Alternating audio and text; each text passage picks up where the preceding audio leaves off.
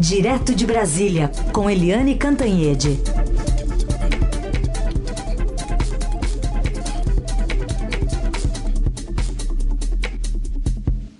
Oi, Eliane, bom dia. Bom dia, Carolina. Bom dia, ouvintes. Bom, campanha só começa mesmo ano que vem, mas tem convenções partidárias aí em vista, né? Uma foi importante ontem, com a afiliação do ex-ministro da Justiça Sérgio, Sérgio Moro ao Podemos. Pois é, o Sérgio Moro está afiadíssimo, porque é, até o gestual, né?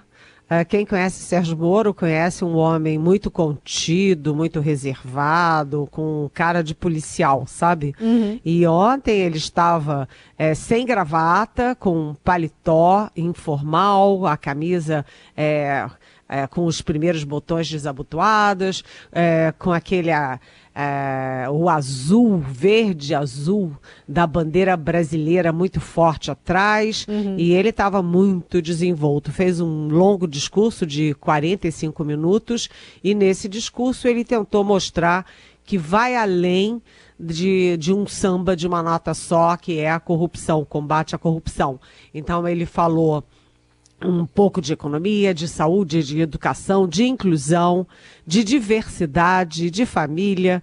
É, ele falou como candidato à presidência da República, aliás, candidatíssimo. E estavam ali com ele tanto o Luiz Henrique Mandetta, que foi colega dele do é, governo Bolsonaro, lá no início, como ministro da Saúde, e afinal das contas, os dois saíram rompidos com o Bolsonaro, hoje são adversários do Bolsonaro, críticos ao Bolsonaro. Também Joyce Hasselman, que era super bolsonarista e saiu, e o general Santos Cruz, que vem sendo um porta-voz da área militar descontente com os rumos do governo Bolsonaro. Então, foi um lançamento em grande estilo e a gente vai tentando entender qual é a estratégia do Moro.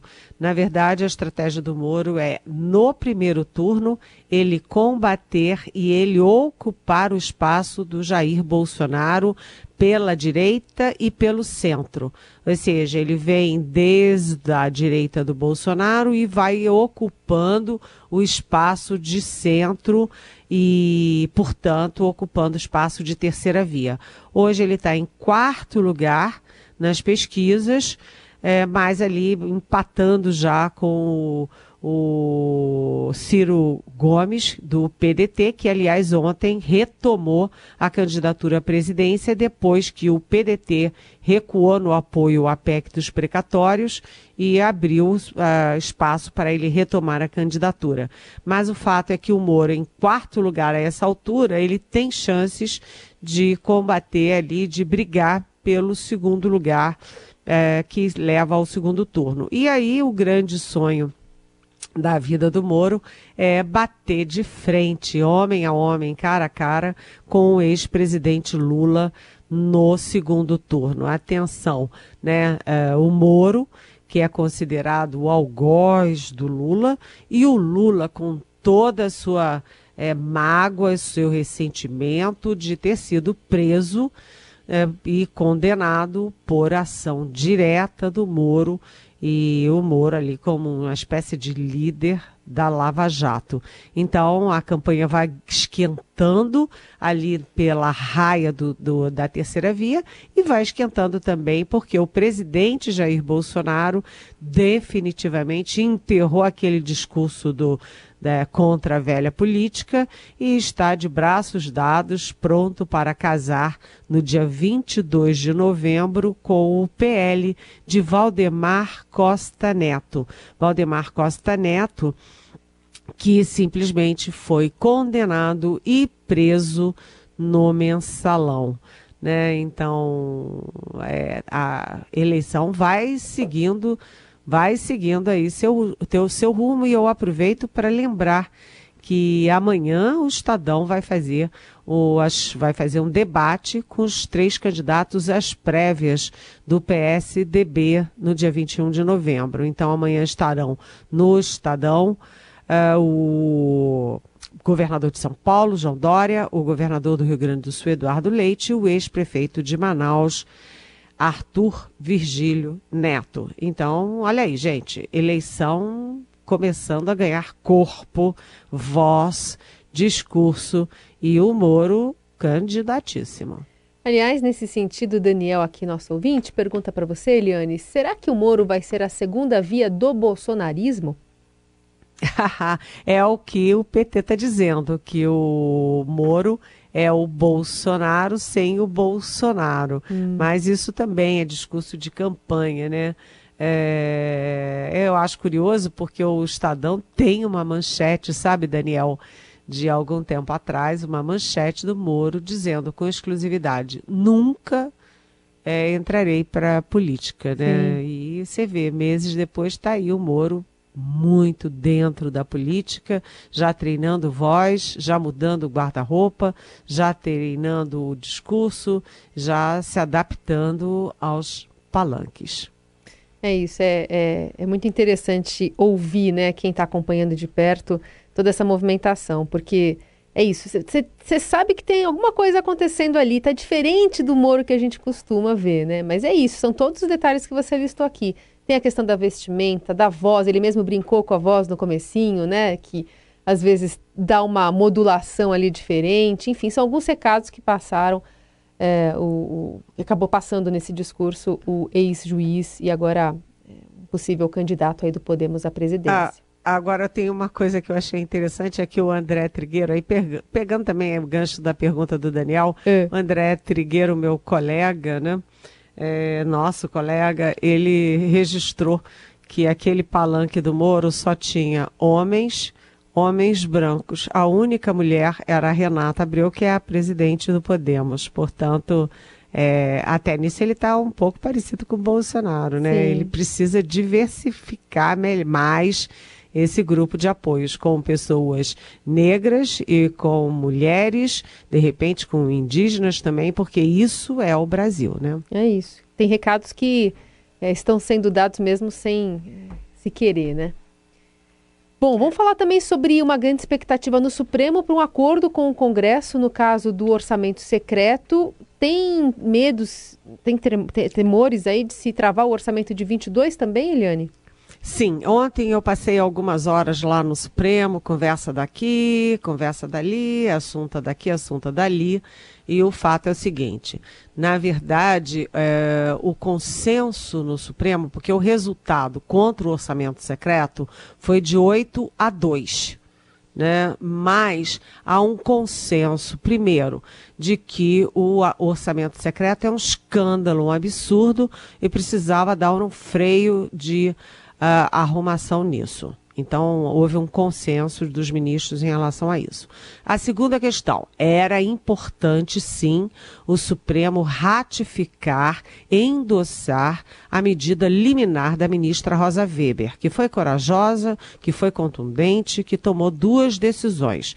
Uma, suspender os pagamentos todos do orçamento secreto. Segundo, inclusive os de 2020 e 2022, ou seja, retroativamente, é, os empenhados em 2020 e 2021. E, uh, segundo a ministra, também a segunda decisão foi exigir que o Palácio do Planalto dê toda a, a, a transparência em qual foi o parlamentar que recebeu, quanto recebeu, para que tipo de obra ou de, é, de enfim, de benfeitoria que o parlamentar está fazendo e onde, né? Então, quem, como, onde, por quê, né? E os ministros, eles concordam plenamente com a questão da transparência, da exigência da planilha, de acabar com um relator só, porque é uma pessoa só decidindo essas coisas, e é, dando para quem bem entende, porque emenda parlamentar tem que ser para todos os parlamentares, é, seja de oposição, seja de governo, não interessa se votou assim ou assado. Né? E essa emenda do orçamento secreto só vai para aliado do governo que vota com o governo. A gente está com a Eliane Cantanhete, direto de Brasília. Ela estava concluindo o raciocínio dela sobre esse entendimento, né, sobre orçamento secreto, sobre é, como é que vai ficar essa falta de transparência, né? E a, a, o acúmulo de poder sobre um relator aí desse orçamento que vai determinando né, para onde vai esse dinheiro, é, é um poder muito é, concentrado numa pessoa só dessas RP9s, e como isso pode ser diluído, ou como é que o Congresso vai lidar com esse é, problema que apareceu. Né, tudo é efeito colateral também de um, de um governo que não se comunica, que tem uma base de apoio que acaba ficando refém de toda essa questão. E a Eliane Cantanhede estava comentando aqui conosco que há esse entendimento no Supremo, Eliane, de que não dá para ficar assim, né? De que não dá para concentrar o poder é, em um parlamentar para distribuir esse dinheiro todo aí dentre outros parlamentares. É, na verdade, o que, que o Supremo conseguiu com essa votação de 8 a 2? Conseguiu o seguinte, chacoalhar o Congresso, dar um freio de arrumação e exigir que o Congresso ofereça alternativas a essa excrescência, que é um orçamento secreto, que ninguém sabe para que parlamentar vai o dinheiro, quanto dinheiro, como o parlamentar vai usar isso, como vai ser fiscalizado. Ou seja, esse ano o orçamento do o orçamento secreto foi de 18 bilhões de reais. Gente, 18 bilhões de reais com as pessoas comendo osso, né? É, pelanca para poder sobreviver, sabe? É, é indigno. Então, o, o, Supremo, na verdade, é, o, a intenção do Supremo foi chacoalhar e é, exigir do Congresso uma forma alternativa. O Congresso está estudando isso, né? E o Supremo espera que o Congresso entregue essa nova formato ao Supremo ainda entre hoje e amanhã, para dar tempo de aprovar tudo neste ano, né, deixar tudo em pratos limpos e não comprometer o orçamento do, de 2022. Isso agora, a bola está no campo do Congresso, a quem cabe apresentar uma solução que não seja essa excrescência que está em vigor hoje em dia. Bom, e aí na contramão do presidente Bolsonaro, o vice-presidente Hamilton Mourão defendeu a decisão do Supremo de suspender esse orçamento. Para ele, o esquema montado pelo governo para conquistar apoio no Congresso pode ser considerado ilegal, sim, e a gente ouve um trechinho do que ele disse. Acho que os princípios da administração pública, né, de legalidade, impessoalidade, moralidade, publicidade e eficiência não estavam sendo respeitados né, nessa forma aí de execução orçamentária. Então, acho que a intervenção do STF foi oportuna. É, é, o vice-presidente Hamilton Mourão, primeiro, mostrou que ele mantém uma certa independência das maluquices que são acertadas entre a dupla Jair Bolsonaro e Arthur Lira. Né? Ele mantém essa independência. E segundo, ele falou o que todo mundo acha, né? É, os ministros do Supremo, uh, os parlamentares sérios, a opinião pública toda, os economistas, hum. advogados, etc. Ou seja, o vice-presidente da República falou o que o Brasil está pensando e que eu gosto de repetir sempre e que foi trazido para os brasileiros pelo nosso Estadão, que vem desde lá atrás, há muitos meses, numa série de reportagens mostrando como estava sendo essa farra com o dinheiro público. O dinheiro público é meu, seu, nosso, de todos nós que pagamos é, imposto, que contribuímos para arrecadação é, nacional. Então, é, parabéns ao vice-presidente Mourão por verbalizar o, a voz do bom senso. Eliane, vamos falar um pouquinho da PEC do dos precatórios que está chegando no Senado, temos aí uma previsão, então, já sinalizada pelo presidente é, Rodrigo Pacheco, de que vai passar, então, pela CCJ.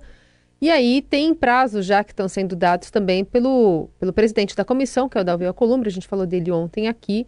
E tem também uma preocupação muito grande social das pessoas que estão formando filas. Pessoas que dependem do Bolsa Família estão preocupadas com essa transição aí do Auxílio Brasil, que aí né, tá, é, relacionada diretamente com essa PEC e abertura de espaço fiscal, é, de que pode acabar o programa. Enfim, tem um prazo curto para a gente andar, tanto com a aprovação da PEC quanto para a decisão de valores sobre o Auxílio Brasil na mira. É, exatamente. A Câmara decidiu em primeiro e segundo turno, né, com aquela diferença, 11 votos a mais entre o primeiro e segundo turno, e jogou a bomba lá no Senado. Ontem eu falei rapidamente com o presidente é, do Senado, Rodrigo Pacheco, e ele confirmou, confirmou que vai sim passar pela Comissão de Constituição e Justiça, que é a CCJ, porque havia aquela é, possibilidade do Pacheco jogar direto para o plenário para ganhar tempo. Mas não, ele já confirmou que vai passar pela CCJ. O presidente da CCJ, que é o Davi Alcolumbre, já indicou o relator, que é o próprio líder do governo no Senado, Fernando Bezerra, e as coisas estão caminhando. Agora, atenção, o Senado não é a Câmara, e atenção, o Fernando Bezerra não é o Arthur Lira.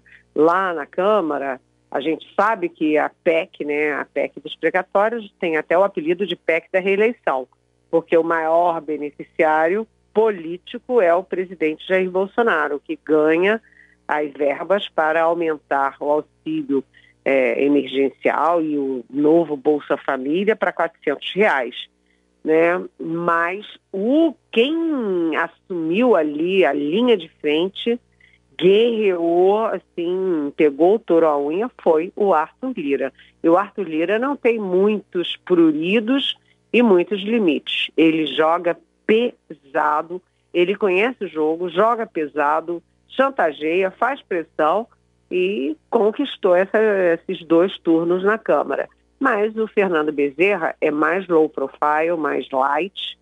É, ele não vai fazer o mesmo tipo de chantagem, não vai fazer o mesmo tipo de é, o estilo faca no pescoço. Primeiro isso, né? Segundo, o presidente do Senado, aí é que está léguas e léguas de distância do Arthur Lira. Ele não, ele é um parlamentar mais jovem, mais recente no Congresso e não tem essa essa desenvoltura do Arthur Lira para fazer pressão. Então, o governo é que vai ter que cuidar lá de tutorial do Senado. Agora, no Senado, uh, o centrão não é um centrão, não é um bloco, né, um monobloco como é na Câmara, ele é mais difuso. Segundo, os, os parlamentares que são é, beneficiários por essas coisas todas, emendas, etc., são em número menor. Também não é um grupo, é, são, é, é uma coisa mais difusa. Então, Carolina, o que dá para dizer é o seguinte: ninguém aposta no resultado da votação lá no Senado, mas um fator que pesa é sim, é que a, o Bolsa Família acabou, há milhões de famílias brasileiras na Rua da Amargura e com fome e que alguma coisa é preciso fazer. Como o governo foi incapaz de produzir uma proposta melhor, uma solução mais adequada, é possível que acabe passando essa mesmo. E aí os parlamentares acabam lucrando porque pegam aí uma rebarba em forma de emendas. Ou seja, é feito com o pretexto de é, gerar os 400 reais para os miseráveis, uhum. mas acaba dando muito dinheiro para quem não tem nada de miserável, que são os parlamentares aliados ao governo. Essa é Eliane Cantanhede conosco, falando sobre as questões políticas. Volta amanhã a partir das nove aqui no Jornal Dourado. Obrigada, Eliane. Até amanhã. Beijão.